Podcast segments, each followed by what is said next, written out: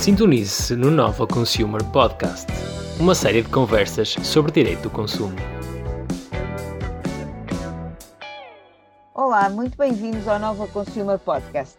Este é o episódio uh, 43 do nosso podcast, o 13 da terceira temporada. Temos hoje um convidado muito especial, o Martim Farinha, um colega do Nova Consumer Lab que investiga em áreas relacionadas com temas do direito e tecnologia, fazendo pontos entre o direito do consumo, a proteção de dados e a propriedade intelectual. O Martim é licenciado em Direito pela Nova School of Law em 2019, sendo que é mestrando em Law and Technology na mesma faculdade, assim como doutorando no PhD in Law. É também bolseiro no SEDIS, no projeto de investigação Leg Impact, sobre a produção legislativa enquanto meio de realização de políticas públicas, e foi durante o ano 2020 e 2021 estagiário na consultora Futura, também na área de Law and Tech. Já participou em várias conferências, talks e cursos, sendo que também é autor de vários artigos nas mais diversas áreas do direito e da tecnologia, nomeadamente sobre non-fungible tokens, sobre alterações um, das novas diretivas de 2019 770 e 771 uh, na parte de conteúdos e serviços digitais e, e também sobre um, os bens virtuais e o direito do consumo europeu. Atualmente investiga também temas de direito e tecnologia e os pontos entre o direito e consumo e a proteção de dados e a propriedade intelectual. Em suma, o Martim é uma estrela ascendente no panorama jurídico nacional e temos muito orgulho em tê-lo connosco no Nova Consumer Lab e hoje aqui neste podcast. O meu nome é Leonor Gamboa Machado e farei esta entrevista com Paula Ribeiro Alves. Somos ambas investigadoras do Nova Consumer Lab. Já sabem que podem seguir-nos no LinkedIn, Instagram e Facebook, bem como enviar-nos dúvidas ou sugestões para o e-mail novaconsumerlab.novalog.nl.pt. Martim, muito obrigada por teres aceitado o nosso convite para nos encontrarmos aqui hoje. Estudas uma área muito nova do direito, eh, em que o direito e a tecnologia se ligam procurando soluções inovadoras para questões muito importantes e complexas. É muito bom podermos conversar contigo. Vamos começar por uma rúbrica do nosso programa. Vamos começar por uma rúbrica do nosso programa em que colocamos questões aos nossos convidados para uma resposta rápida. A primeira é: qual é o teu artigo preferido do Código Civil? Bom, esta vai ser uma resposta só um bocadinho mais comprida, acho que daquilo que se pretende.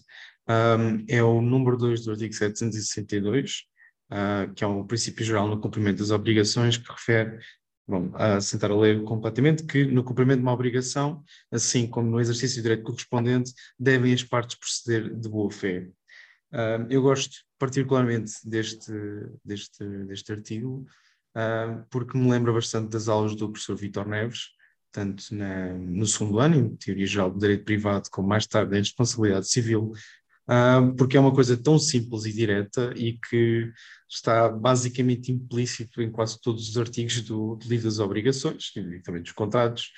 Um, e é isso, era aquilo que o direito devia ser, uma coisa assim tão simples, direta, que as pessoas intuitivamente, sem precisarem de saber os nomes dos artigos de cor e o, e o, e o que está escrito neles por extenso, uh, perceberem intuitivamente o que, como é que é suposto agirem, como é que é suposto atuarem e como encontrar equilíbrios entre, entre, as, duas, entre as, as diferentes partes com interesses muitas vezes um, conflituantes.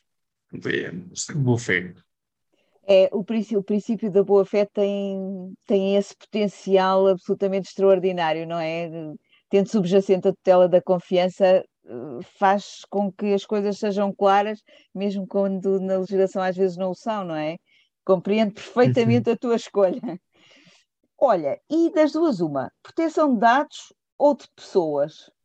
embora eu goste muito de proteção de dados e de, e, enfim, proteger dados é, de certa forma, proteger as pessoas a quem esses dados dizem respeito, um, a verdade é que ah, ainda assim ainda assim, mas especialmente atendendo a todas as questões atuais que conhecemos de uh, crises migratórias, uh, agora a guerra no, no, leste da Europa e todas as outras questões, acho que se deve sempre procurar primeiro do que é a proteção das pessoas.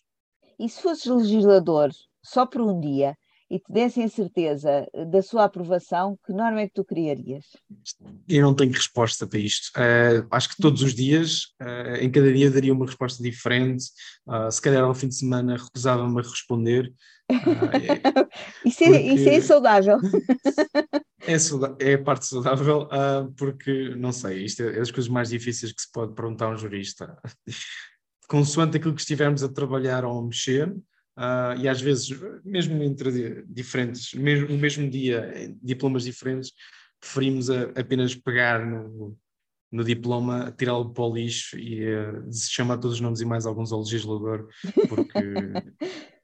bom. Porque merece! Porque merece. Às vezes não merece, porque o diploma só está assim porque tinha de conciliar muitos problemas diferentes e visões, uh, criar consensos, enfim. É, é uhum. verdade, é verdade. Às vezes é resultado de, de esforços muito intensos. Um, Aquilo que nos hum. parece incompetência muitas vezes está lá por design e não é maligno, sim. é mesmo só foi o que deu. É, é verdade, é verdade. Olha, e mais uma das duas, uma, Bitcoin ou euro? Euro. Embora eu trabalhe muito com eu embora eu trabalhe muito com, com criptoativos e a Bitcoin até é particularmente interessante para aqueles que têm mais estômago para isso, incluindo não só as pessoas normais e os chamados crypto bros, mas já fundos de investimento e até fundos de pensões que começam a diversificar as suas carteiras de ativos para incluir estes criptoativos. Um, eu não, eu sou muito averso ao risco pessoalmente. Eu gosto okay. muito de ler sobre os mercados de capitais, acompanhar os fóruns, até, por exemplo, o Wall Street Bets na altura toda do, uhum. do GameStop. Eu já acompanhava o, o fórum há, várias, há, há, um ano anterior, comecei a acompanhar Sim. em final de 2019 e acho muito interessante ver todas aquelas questões, mas eu não tenho um, não tenho estômago para, para estar a brincar com, no, no, no mercado da ação com, a, a brincar com instrumentos financeiros arriscados, muito menos com criptoativos, que no espaço de um minuto depois de um tweet do Elon Musk, o sim. valor rebenta. Sim, sim, sim. Embora a Bitcoin já seja a vozinha dos criptoativos, não é? já é quase um uhum. clássico. Mas mesmo já, assim... é, enquanto, enquanto bolha já é um clássico. é um clássico. Obrigada. E Martim, conta-nos qual é o mito do consumo que mais tens de esclarecer em jantares de família. Um, pronto, toda a gente um, tem familiares que gostam de colocar perguntas sobre direito e a partir do momento em que se sabe de consumo e as pessoas sabem que se sabe, um, obviamente que, que, têm dúvidas. as dúvidas são de tudo e mais alguma coisa, mas aquilo que é mais recorrente é como é que eu resolvo isto? Ou seja, às vezes as pessoas até já sabem aquilo que têm direitos, mas é uma questão de, do outro lado não conseguirem exercer esses direitos. E pensam que nós temos uma pala de prata, uma resposta incrível de que, ah, temos este truque aqui, ali e tal. Uh, não. Um, pronto, sendo o direito de consumo normalmente não envolve quantias nem valores que justifiquem uh, ir-se uh, buscar um advogado e ir para um, para um tribunal, Pronto. Um, aquilo que, que utiliza, vamos para, para os julgados de paz, aquilo que eu recomendo, julgados de paz ao, aos centros de arbitragem enquanto métodos de, de, resolução alternativa de litígios. O que era a mesma resposta que eu já dava quando estava no, no atendimento telefónico do Nova Consumer Lab, nós estávamos na, na linha de apoio ao consumidor da, da DGC, que é 99% das nossas respostas eram só Uh, depois de explicar todo o direito aplicável, como é que funcionavam os direitos, o direito ao arrependimento e as, uh, os remédios na falta de conformidade, era sempre, pronto, uh, diga-me só onde é, que, onde é que está, onde é que comprou isto, que é para lhe dizer qual é que é o setor de arbitragem competente. Claro, é sempre ainda por cima pelo facto do direito do consumo ser tão palpável, dos direitos, se calhar, mais palpáveis que existem, as pessoas sentem logo uma Pois, é verdade. E, e se tivesses de abdicar para sempre de um serviço público essencial, qual seria? Bom, eu vou estender um bocadinho a definição de serviço público e vou falar dos correios e de serviços postais, porque eu uh, não uso e normalmente quando recebo algum uh, não é boa notícia. Portanto, se puder viver sem, sem correios, agradeço. Boa Pelo menos o físico, pronto. É mais para pagar. É pena, mas é verdade mas é pena. E já alguma vez usaste o livro de reclamações? Online ou mesmo? Pois. Um, o físico já estive para, mas como estava com pressa, decidi, ok, eu, vou utilizar o online depois, mas uh, acabei por não usar. uh, em várias alturas o, o de reclamações online porque eu admito, uh, não tinha muita paciência para. Eu sou uma pessoa muito pacífica, ao final de algum tempo a raiva e o sangue a ferver acalmam-se e eu dá demasiado trabalho, mesmo estar a preencher os dados todos, as questões todas e depois a escrever a reclamação, pronto, olha, deixa andar. Se for possível escrever uma review no, no site, é, é, um bocadinho mais fácil, mais rápido e não é, não é tão chato, não tenho que estar aí buscar o cartão de cidadão e todas essas questões. Portanto, claro. não, a resposta é não. Além de depois, se fores mais coração mole, chegas ali a meio do formulário e começas a pensar e depois. Ah, não, não, não. Se eu, se eu começo a escrever, aquilo vira uma poesia ácida. Vai até o fim. Pronto. E das duas, uma, conteúdos digitais no ciberespaço ou coisas no mundo físico? Conteúdos.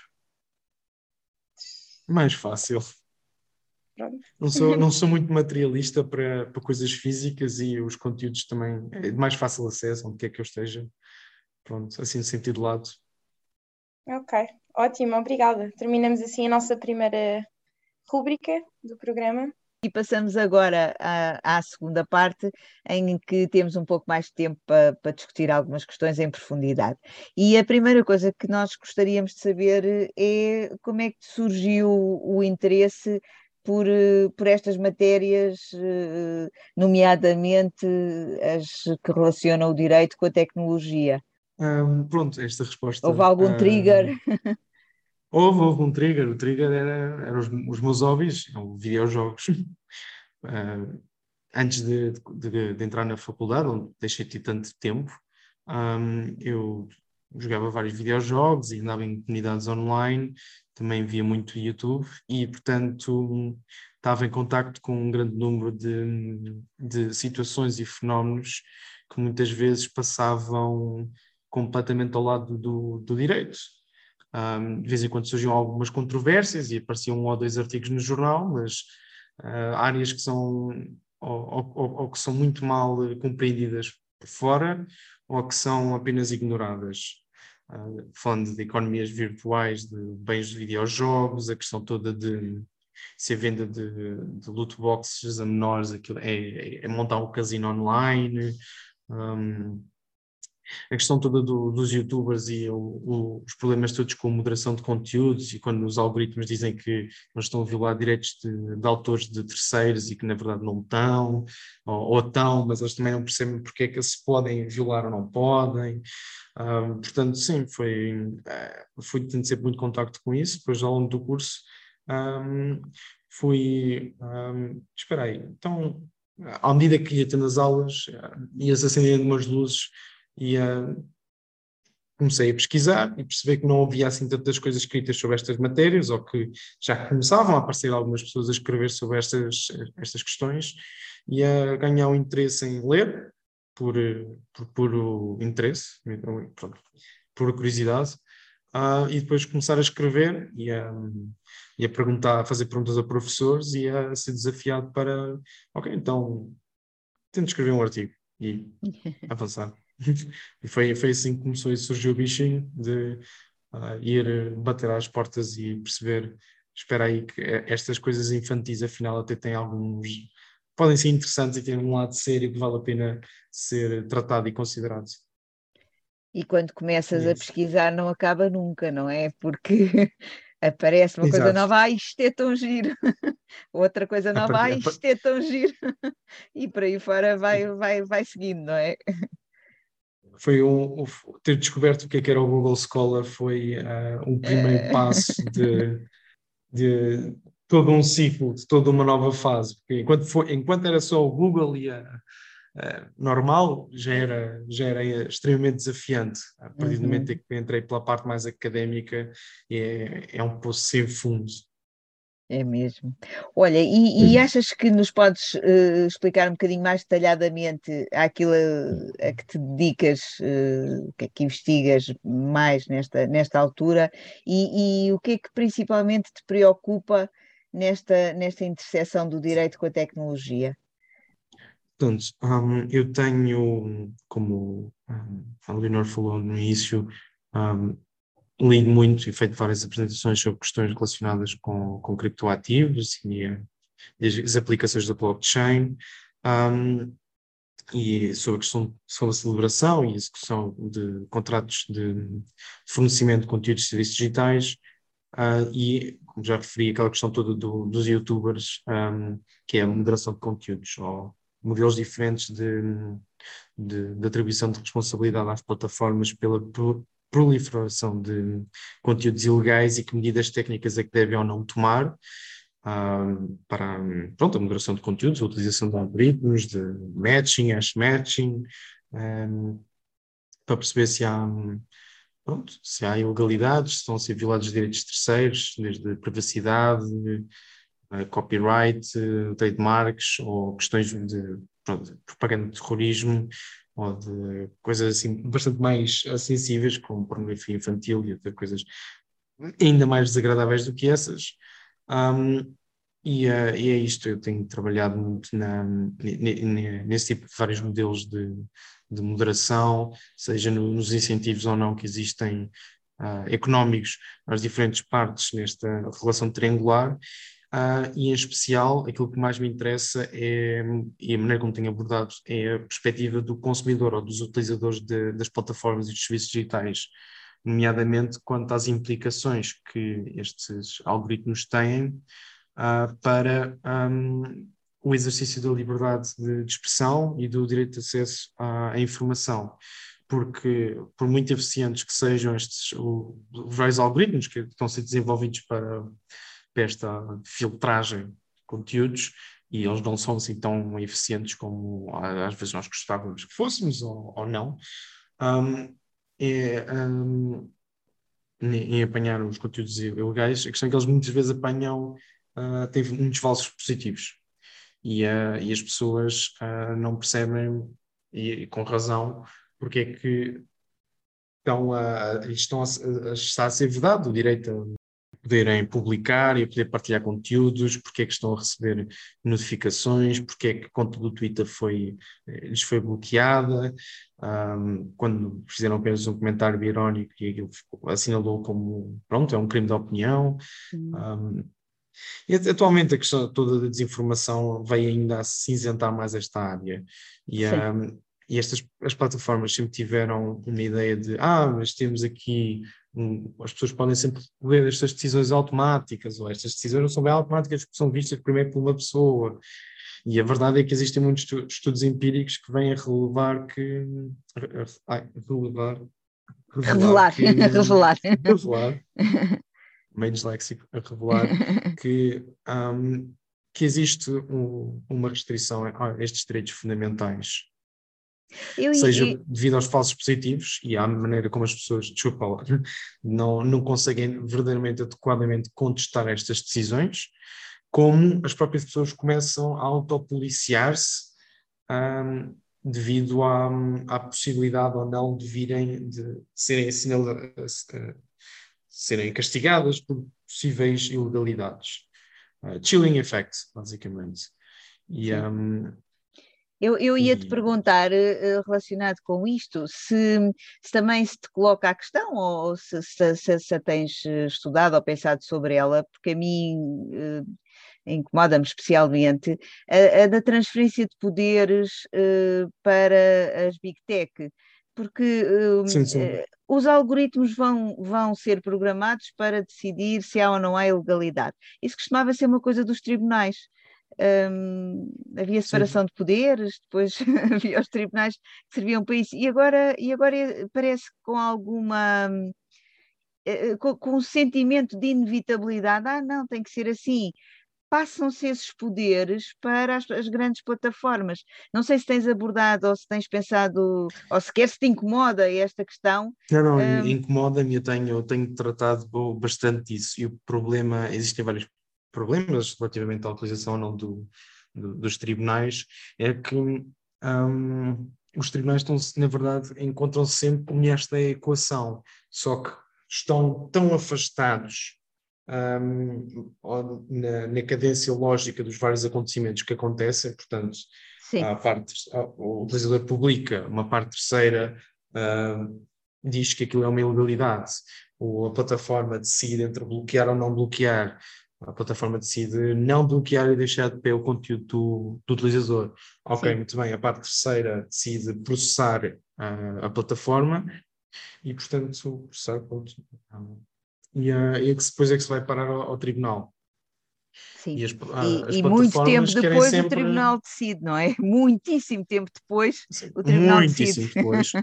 com muitos custos, com juízes que muitas vezes não estão familiarizados com as matérias. Uh, pelo meio ainda se coloca alguns reviews prejudiciais para o Tribunal de Justiça da União Europeia e quando damos por nós as decisões, e, e temos visto vários neste caso, de, uhum. de tribunais a, a, decidir, a, a, decisão final sobre este tipo de decisões, sobre estas matérias, virem demasiados anos, quase décadas depois do, da dita publicação, dever ter sido ou não bloqueada. E Exatamente. de um ponto de vista socioeconómico, isto é completamente inviável para todas as partes, seja para os utilizadores, seja para as plataformas, seja para as partes terceiras, porque nem sempre são grandes empresas, um, e seja para a sociedade no seu todo. Quando, quando se começou a pensar nestes modelos em, no final da década de 90 e a questão toda do, do Digital uh, Millennium Act nos Estados Unidos, o Communications Decency Act, cá, na, nossa, na nossa união, o e-commerce, uh, uhum. a e-commerce Directive, um, pensou-se, ah, as plataformas não têm meios nenhums de conseguir, uh, com, tanto, com, com, tantos conteúdos que lhes são colocados pelas partes terceiras, de verificar um, se há ou não legalidades e também um, é aquela questão toda, eles vão estar a substituir, a substituir aos tribunais. Portanto, colocamos aqui uma safe harbor e eles não, pronto, Sim. tendencialmente não, não serão responsabilizados pelas, aquilo que os seus utilizadores fazem. Uh, depois tivemos todo, durante duas décadas, uh, isto mais ou menos a funcionar.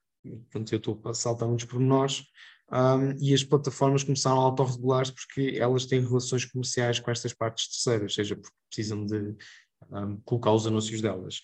E claro. ninguém, uh, nenhuma produtora de filmes quer colocar anúncios, do, pronto, os trailers dos novos filmes a, a passarem uh, nos seus filmes em vídeos, próprio no YouTube, de três horas de alguém ter gravado e publicado o filme.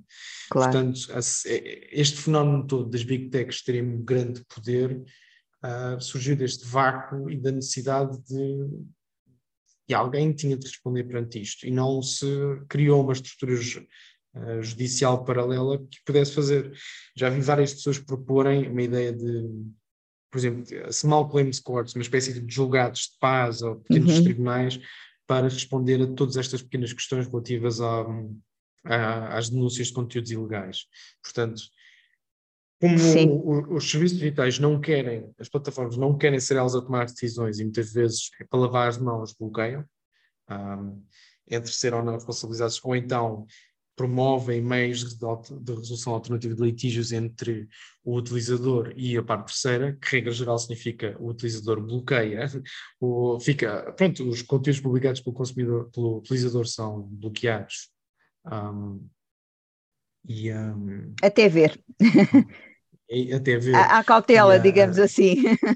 Há cautela, ou então por por um, sistemas, e isto é muito comum em, em propriedade intelectual, quase que um licenciamento mandatório, por exemplo, uhum. uh, youtubers que possam, que tenham acordos, ou streamers que tenham acordos de receber uh, uma parte do dinheiro da, dos anúncios colocados nos seus vídeos, uh, essa, esse dinheiro que eles seriam pagos, portanto, pelas visualizações, é caçado pelos, uh, pelas pessoas cujos direitos de propriedade intelectual foram violados, as partes terceiras. Uhum. Portanto, acaba por ser um mecanismo de licenciamento.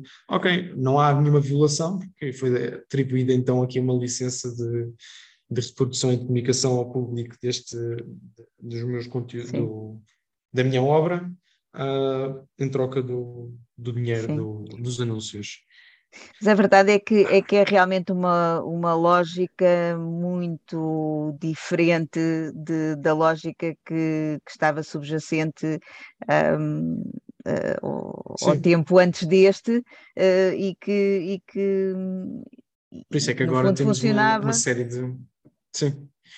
Uma série funcionava, de, de funcionava do modo clássico, digamos assim, e, e efetivamente a uhum. realidade é de tal modo diferente que os mecanismos, uh, a rapidez que, que, que, que, é precisa e a, e a, e a, enfim, a capacidade de, de, de e a capacidade de fazer online uh, que, que, que, que as, que as eh, plataformas eh, têm, um, acabam por determinar eh, uma, a necessidade de haver maneiras diferentes de, de, de das coisas serem feitas. No, basicamente, eu Exato. penso que, que acabou por ser, por ser isso que tu disseste. Os tribunais estão lá, mas quer dizer, estão tão longe e estão tão uh, desfasados no tempo que acabam por não se ter revelado, pelo menos até agora, uma eficaz para. Pa, e, não é, e não é humanamente possível analisar cada um, do, cada claro. um dos litígios de forma justa daquilo que um tribunal teria de fazer, claro, claro, teria de proceder, de garantir os direitos de processuais a cada um dos lados, porque uh, cada uma destas plataformas recebe milhões de Exatamente. queixas uh, por dia uh, e cada, todas elas têm de ter resposta no espaço de horas, se não de minutos. Porque, Está para lá do uh, humano. Não é? Para Estamos para lá da capacidade física, digamos assim, o, humano. Aliás, sim, sim. O que, o que agora se tem visto muito um, nestes últimos vá, um ano e meio, dois, em algumas plataformas a começarem a promover aquilo que já era muito temido há algum tempo, que é filtragem já no ponto de, de upload, upload filters, uhum. em que no próprio ato de, ou seja, o, o, os conteúdos ainda não estão publicados, ainda não foram uh, partilhados, uh, ainda está a ser feito o upload, do, por exemplo, do vídeo, Sim. e o próprio, a própria plataforma já está a fazer um scan de todo o ficheiro, a detectar possíveis problemas, a assinalá-los e a basicamente promover junto ao utilizador, corta, bloqueia ou censura ou uhum. já numa de lógica preventiva que é basicamente censura. É? É. Sim, ah, podemos, é podemos, porque a, palavra, a palavra não nos soa bem, não é? Porque tem, tem conotações tem eh, e no caso português eh, tem, tem, tem razões históricas que, que, que é, enfim, que nos arrepiam, mas, eh, mas a verdade é que se calhar é mesmo essa. Olha, e relacionado com esta matéria, uh, enfim, mas, mas já de, um, mas de uma, de uma enfim, uma perspectiva bastante diferente. Uh, tu, tu falaste há pouco dos, dos criptoativos e eles têm Sim. andado, uh, têm andado não só voláteis como não, sempre não foram, mas, mas muito na ordem do dia.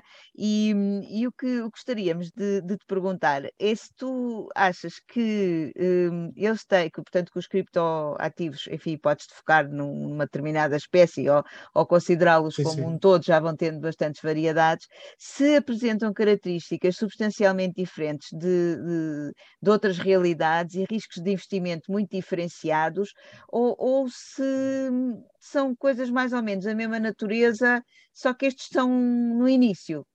O que é que te parece? Uhum. Bom, eu há coisa de, exato, duas semanas, por acaso foi há, não na quarta-feira passada, mas na anterior, um, gastei uma hora e meia, quase, uma, acho que uma hora e quarenta e cinco, a falar, a responder só a esta questão. num curso da, da Elsa na, na Católica, aqui de Lisboa em que basicamente disse que não, não é substancialmente diferente e que, ah, que uh, o fenómeno da propriedade, o, o fenómeno da interpartes um, não é substancialmente diferente nada do que, do que estamos aqui a falar. O, uh, o, o, bom, por exemplo, bitcoins, vamos por partes, criptomoedas. Uh, em que é que isto é substancialmente diferente de miúdos no infantário a montarem uma economia baseada na troca de conchas ou de pedras bonitas que estão na, na caixa de areia e de que não há, não é diferente. É pronto, não há um banco, não é, é diferente da moeda, nós estamos habitualmente, tradicionalmente habituados, portanto, com um banco central que emite e tem políticas monetárias eh, supostamente separadas do, da, da, da, questão do governo central, pronto, imune a uhum. pressões políticas e controla ou não o supply de, de moeda,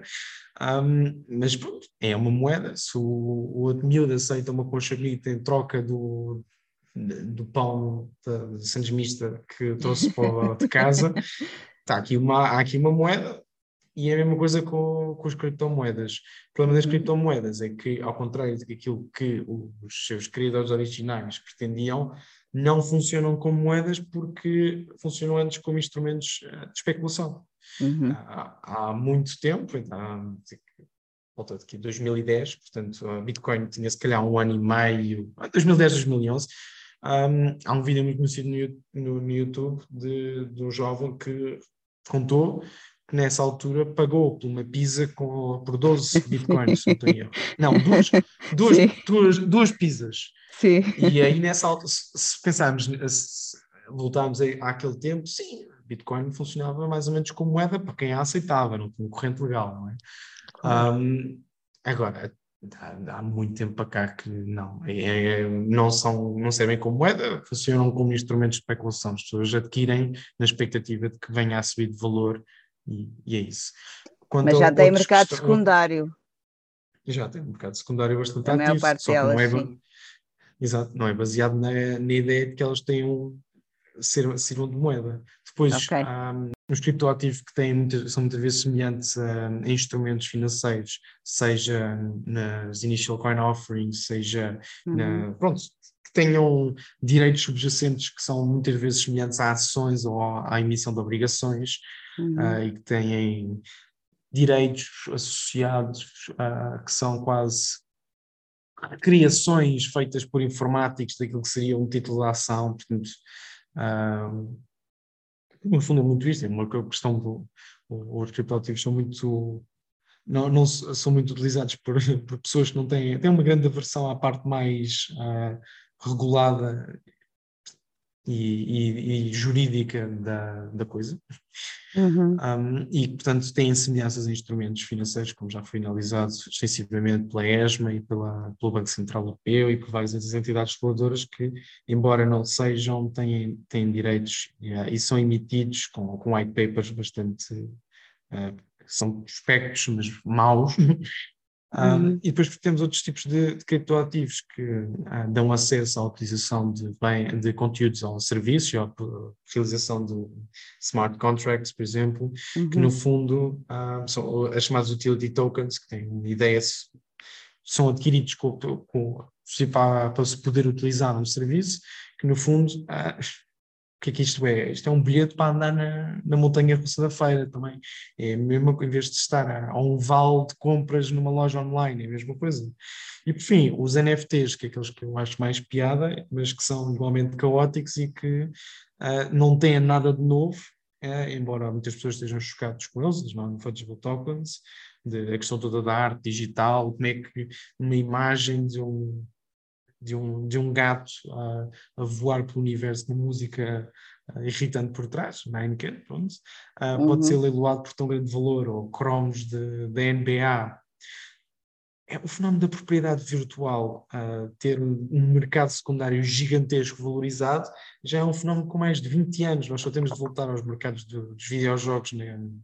na questão do World of Warcraft, em que o ouro do, o, gold na, do, do WoW era de tal forma uh, valioso que havia jogadores em Venezuela e na China que, cuja vida, o seu sua profissão era jogar para conseguir ouro, para vender a jogadores na, na Europa, no, no, na América do Norte, seja chapéus no Team Fortress 2 ou armas no, no CSGO ou, uh, ou propriedades imóveis no Second Life que eram leiloados e vendidos e revendidos por valores muitas vezes absurdos.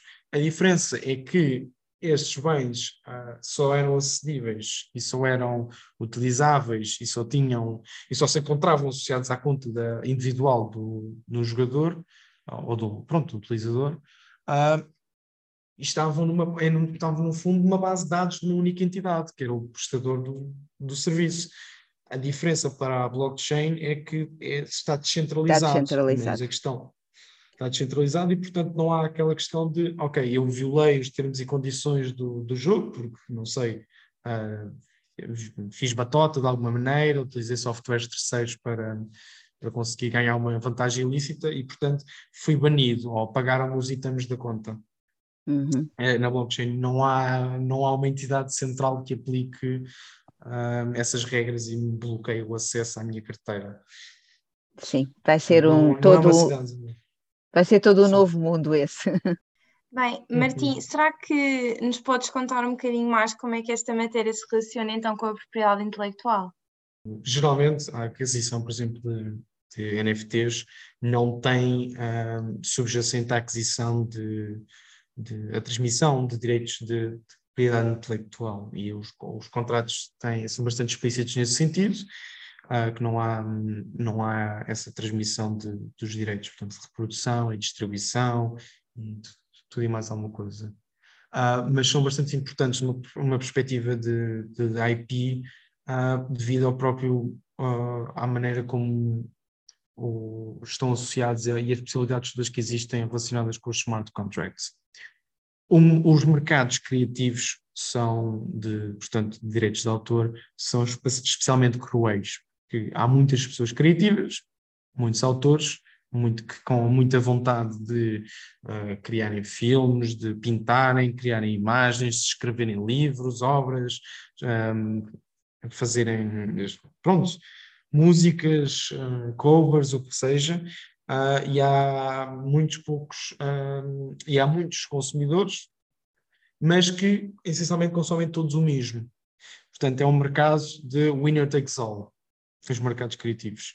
E há uma série de gatekeepers, de intermediários, que as, as editoras de livros, os publishers de, de, de obras, de, uh, as agências de, de distribuição de direitos de autor, de as distribuidoras de música, pronto, que funcionam como gatekeepers e que tentam mais ou menos perceber quem é que são os, os autores que, que vão ou não ter sucesso, pegar neles e publicá-los, uh, sempre com termos e condições extremamente agressivos, porque um, a lógica mais ou menos é, uh, eu não sei, eu sou editora, tenho aqui 10 autores, cada um deles com o seu livro, eles são todos Zé Ninguém, eu não sei quem é que vai ter sucesso ou não, uh, é, um, é um grande risco associado uh, a ter isto tudo, portanto tenho a minha pilha de dinheiro, eu ponho em todos os 10, destes 10 se calhar uh, 7 vão me dar prejuízo, uh, há ali dois que se calhar batem o custo, portanto não, não há ali grandes margens de lucro, mas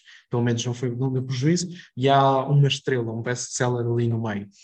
Uh, como eu não sei quem é quem, eu vou atar toda a gente com um, cláusulas e contratos com cláusulas particularmente agressivas e tentar uh, que, na eventualidade haja alguém com sucesso, uh, fiquem atados um, a esta relação comercial para todas as obras futuras que criem e seja a obra de futuros seja a própria obra que me licenciaram os direitos. Portanto, eu quero tudo, distribuição mundial, quero direitos de tradução, quero os direitos de, eventualmente, se forem feitos filmes ou adaptações para séries de televisão, o que for. Um, e uh, últimos dois anos nós tivemos uma pandemia que deu cabo de, das fontes de receitas da generalidade dos, dos artistas, que não é normalmente a distribuição das suas obras, mas a realização de concertos, esse, esse, tipo de atividades. E os smart contracts permitem então ao, um, quase que restabelecer um bocadinho o controle das obras aos seus criadores, uh, no sentido em que permitem, uh, por exemplo, um, assegurar que sempre que uma obra é revendida nos mercados secundários há uma margem de valor que, que vai para eles, ou o próprio valor do preço que é pago seja distribuído entre diferentes pessoas. Eu quero que cada um dos coautores receba uma certa parte, que a editora receba apenas uma, que alguém que me ajudou com a tradução, ou, ou ilustrador, ou quem deu a voz às personagens numa, pronto, uma, uma série animada, cada um deles tem direito a uma porcentagem fixa, e também controlar, ok, as primeiras revendas e revendas têm de ter que margens muito grandes, mas depois as outras já não, há uma porcentagem que eu quero doar para caridade ou o que for. Um, os smart contracts permitem, são, têm muitas possibilidades daquilo que é possível ou não ser feito e, e vieram, e os NFTs com, associados vieram a, a, ser uma fonte de receitas que não, não pode ser desvalorizada neste, nestes últimos dois anos da crise no mercado da cultura. É, obrigada, mas isto. isto realmente dava para fazer todo um episódio só sobre estes temas, Mas vamos aqui voltar um bocadinho então à nossa base e nesse sentido pergunto quais é são as maiores preocupações que destacarias em relação à proteção do consumidor no comércio digital? Portanto, agora vamos tentar ser bastante incisivos e rápidos. uh, fraudes, uh, seja de, em primeiro lugar, uh, fraudes, portanto, de tra transferir dinheiro e aquilo que eu encomendei nunca vem, ou a pessoa desaparece, ou estamos a falar de counterfeit goods, que eu agora não me estou a lembrar de como é que é a tradução. Um, é, é produtos contrafeitos, produtos contrafeitos. Exato. um, exato. Uh, exato, contrafação. Um, dois, cláusulas abusivas ou, e agressivas, e acho, e, uh, e práticas comerciais desleais que não são, são, são enfim, acontecem no, no, dia a dia e por muito que, não, tenhamos diretivas e diplomas nacionais que, que, que combatam, mas a verdade é que efetivamente há, uma, há, um distanciamento entre aquilo que a lei diz e aquilo que acontece e aquilo que eu já referi que é os mecanismos de redress, de, ok, aconteceu isto e agora como é que eu faço? Um, bloquearam-me, apagaram-me um vídeo que eu publiquei porque disseram que eu não tenho os direitos de autor sobre a música. Meu Deus, uh, eu é que sou o autor da música que publiquei, foi no outro site diferente. Uh, portanto, não me podem dizer que eu estou a fazer plágio de alguém ou violar os direitos de outra pessoa porque eu é que sou o autor. Ou eu, eu paguei e não consigo que ninguém me atenda do outro lado.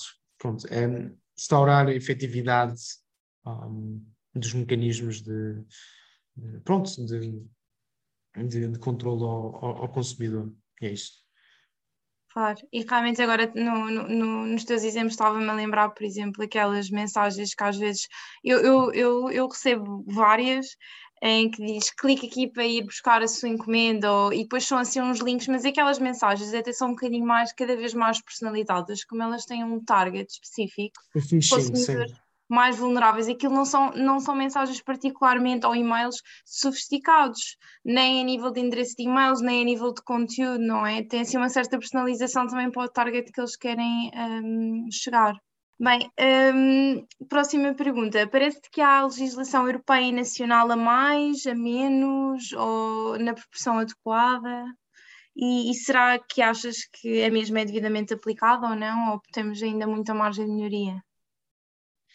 Sendo muito breve, um, eu diria que, que, temos a menos, por isso é que também temos visto muito ímpeto legislativo, nunca em Portugal, um, mas uh, é, temos legislação a menos e eu preferia que houvesse mais, portanto, a europeia.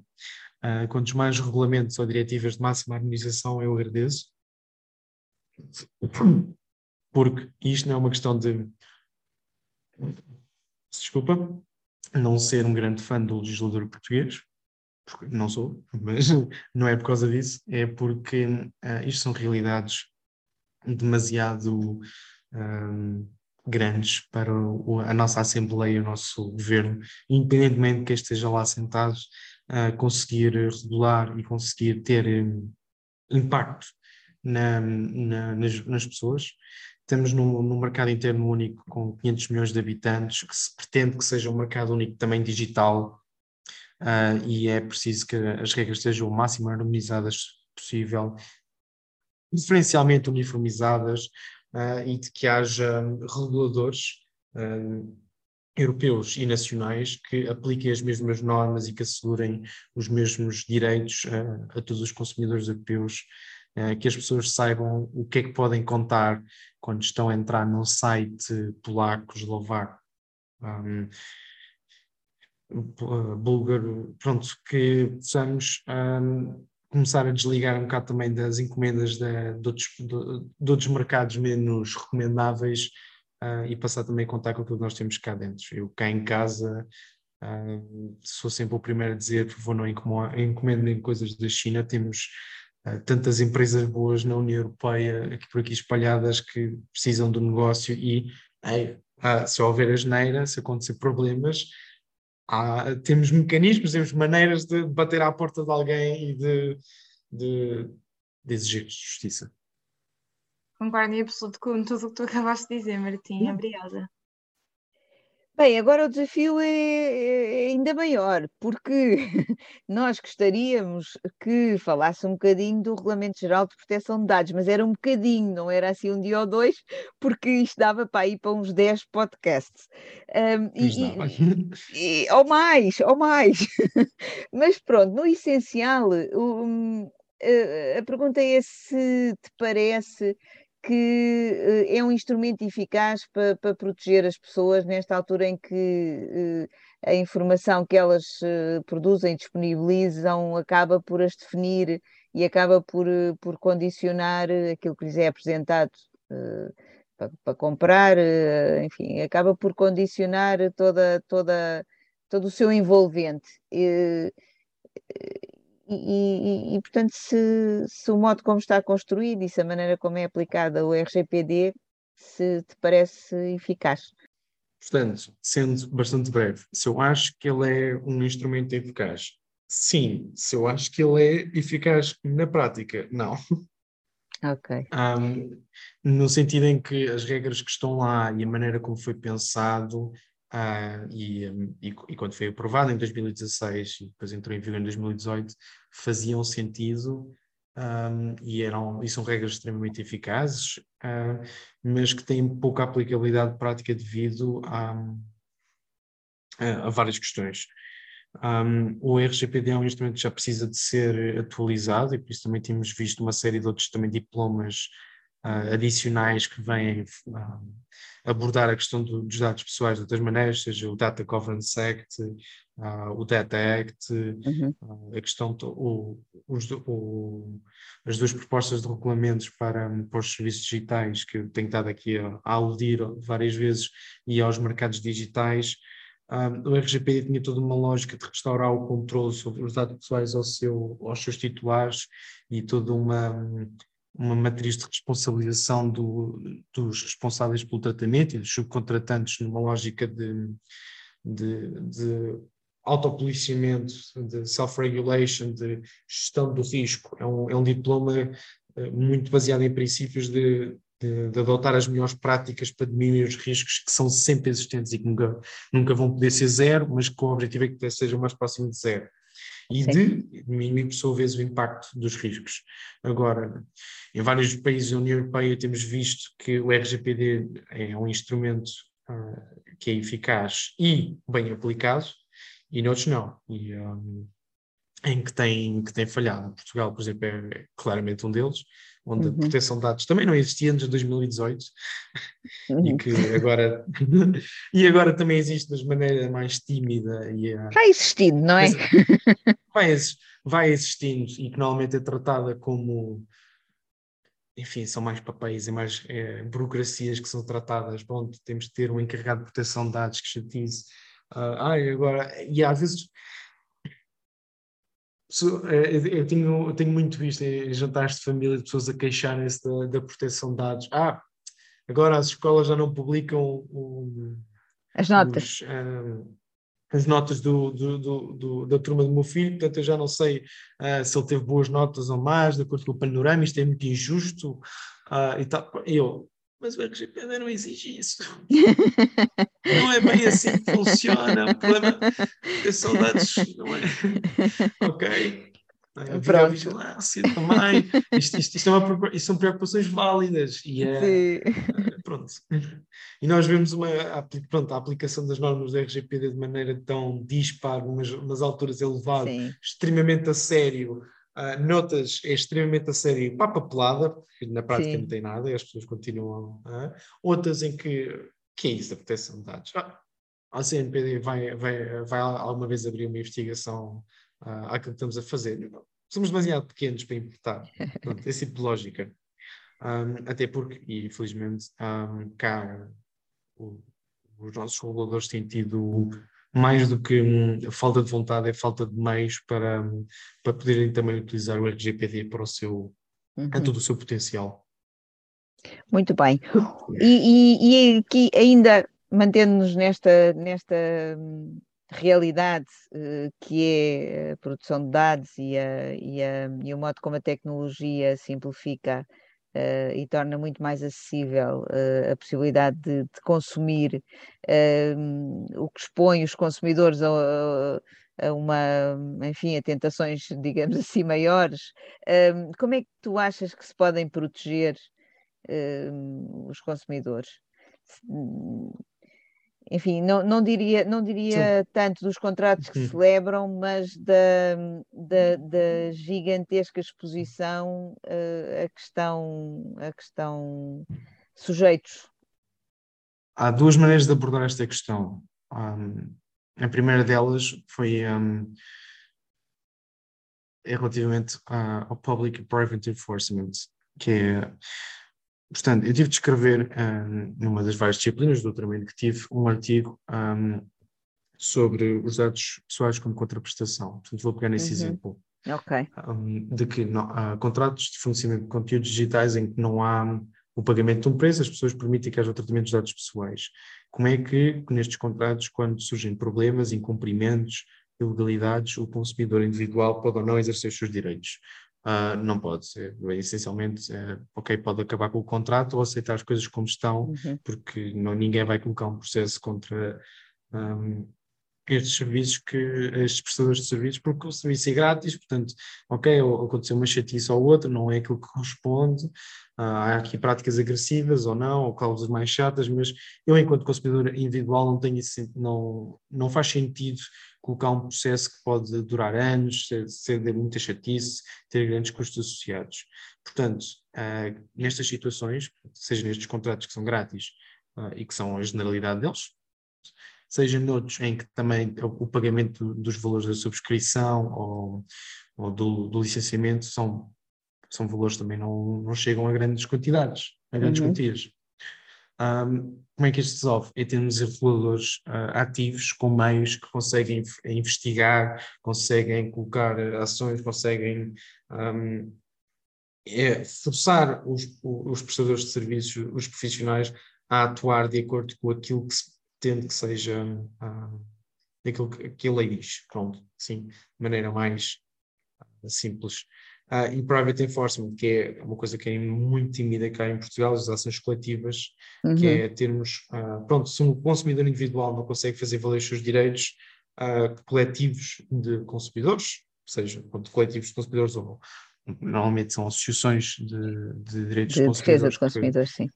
Defesa dos consumidores que colocam este tipo de ações é exigir um, que estes comportamentos parem e a reparação pelos danos causados pronto, abrindo parênteses, também é muito Sim. difícil depois provar estes danos em cada uma das pessoas individuais e conseguir que uma vez a indenização seja definida, que, eh, que esta chegue ao, aos, aos, consumidores finais, mas que são duas maneiras de, dos mecanismos que devem ser eh, usados para uh, proteger o consumidor individual de maneira indireta. Depois é outra parte, que a Paula referiu-se de uh, mais comportamental, e isso é a maior consciencialização das pessoas que é muito difícil, não é apenas feito com obrigações de transparência na, na, nas entidades, isso apenas se traduz em contratos mais longos e letras mais pequeninas que ninguém lê, porque é um overload de informação que ninguém tem paciência para ler, nem tempo, e portanto as pessoas simplesmente fazem scroll para baixo e carregam na, nas caixinhas que têm que carregar para ter acesso àquilo que querem. Um, é promover junto das pessoas e de uma maior literacia digital e também um, económico, uma maior consciência social. E uh, pronto, eu não sou a melhor pessoa para falar disso, acho que já, já em podcasts anteriores já tiveram outras pessoas sobre estes temas de, do, de ativismo, uh, do, de consumo enquanto ativismo social, uma, como uma forma de ativismo social, de escolher as melhores marcas, as melhores práticas, de evitar certos tipos de serviços, pronto, uh, proteger os direitos humanos, sustentabilidade, uh, e também um, dizer que não uh, a pagar a conta do Facebook uh, porque estamos tão fartos de, desta entidade, que, que, que, esta, que esta rede social uh, dê cabo da democracia. Por exemplo, uhum. existe a consciência do, do consciencialização do, dos consumidores em, pessoal mesmo. Bem, Martim, temos então ainda duas últimas perguntas, colocamos a todos e a todas os nossos convidados. Um, a primeira é que personalidade é que tu gostarias de ouvir nos próximos episódios do Nova Consumer Podcast? Alguma sugestão? Sim, um, já mencionei aqui várias vezes. Um, a nossa CNPD, a Comissão Nacional de Proteção de Dados, tem um papel importantíssimo um, e, e, gostaria bastante que no próximo episódio pudessem falar com a, a doutora Filipa uh, Urbano Calvão, que, sobre a atuação da CNPD, as, as, as, melhorias, as dificuldades que ainda têm, a proteção de dados um, e a relação que essa área tem com os consumidores. Acho que seria particularmente interessante poder eh, contar com, com, com um episódio do, do, do Novo Consumer Podcast nestas, nessas matérias mais específicas com quem de direitos. Seria uma ótima ideia realmente ver esta perspectiva da CNPD, do, do outro lado da moeda. Também pode ser que depois influencie um, as nossas opiniões deste lado. A última pergunta que temos para ti é outra sugestão que pedimos, neste, mas neste ponto cultural. Um livro, um blog, uma música, qualquer coisa relacionada com o direito do consumo que tu consideras aqui uma boa sugestão para os nossos ouvintes que ser relacionada com o direito de consumo. uh, bom, uh, há vários documentários na, na, Netflix sobre a questão toda do Cambridge Analytica e da, das práticas todas do, do Facebook. Uh, Está-me a faltar aqui um, um nome. Leonor, lembras daquele muito conhecido do. Social, aquele último. Social Exato. Dilemma. Exato, esse mesmo, pronto. É isso que eu recomendo. ok. Nem me lembrava do nome, mas pode ser. Um... É, eu só me lembrava do social também, que social qualquer coisa. Obrigada, Paula. Pronto, esses, esses, esses documentários, exato, muito obrigado, Paula. Esses uh, documentários, essas análises, esses filmes também, uh, aquela biografia do, do Edward Snowden também, mas numa perspectiva mais securitária. Um, isto muito relacionado com a, a, a, resposta à pergunta anterior, da maior consciencialização dos, dos consumidores. Não, este, uma série da Netflix é capaz de fazer em. Ok, as pessoas veem aquilo tudo de seguida, uh, em 5 horas, mais pela consciência da, da população no geral sobre aquilo que as, estas, uh, estas grandes empresas um, fazem e de como atuam e dos problemas todos que levantam, uh, se fazem mais pela consciencialização dos consumidores do que, do que simplesmente aparecer nas, nas notícias o mundo indagante, por exemplo. É no ponto que estavas a falar há bocadinho, não é? No fundo, nós começarmos a apostar um bocadinho mais na, na educação e na partilha de conhecimentos de maneiras interativas e didáticas e menos a focar-nos no dever de transparência, que só vai resultar ou nas, na, no reforço das obrigações de, de comunicação. Um, sim, e direito sim, sim. à informação acaba por ser um bocadinho contraprodutivo, não é? para o objetivo que nós uhum. queremos, no fundo, que é ter um consumidor informado, e um consumidor informado não é o consumidor que vai ler 40 páginas de termos e condições em letras minúsculas, não é? E, portanto, eu acho que isto é uma ótima, uhum. pelo menos para a sensibilização, depois a atuação já vem de cada um e da consciência, e se calhar com o tempo, e com os hábitos, mas pelo menos aquele primeiro contacto, aquela primeira consciencialização uh, fica. Muito obrigada, Martim, pela, pelas sugestões e pela entrevista que foi, tenho a certeza, prazerosa para todos. E assim chegamos ao fim de mais um episódio do Nova Consumer Podcast. Muito obrigada por estarem desse lado. Já sabem que nos podem enviar todas as vossas questões para o e-mail novaconsumerlab.novalaw.nl.pt e seguir-nos nas redes sociais com mais conteúdo de consumo e direito do consumo. Até breve!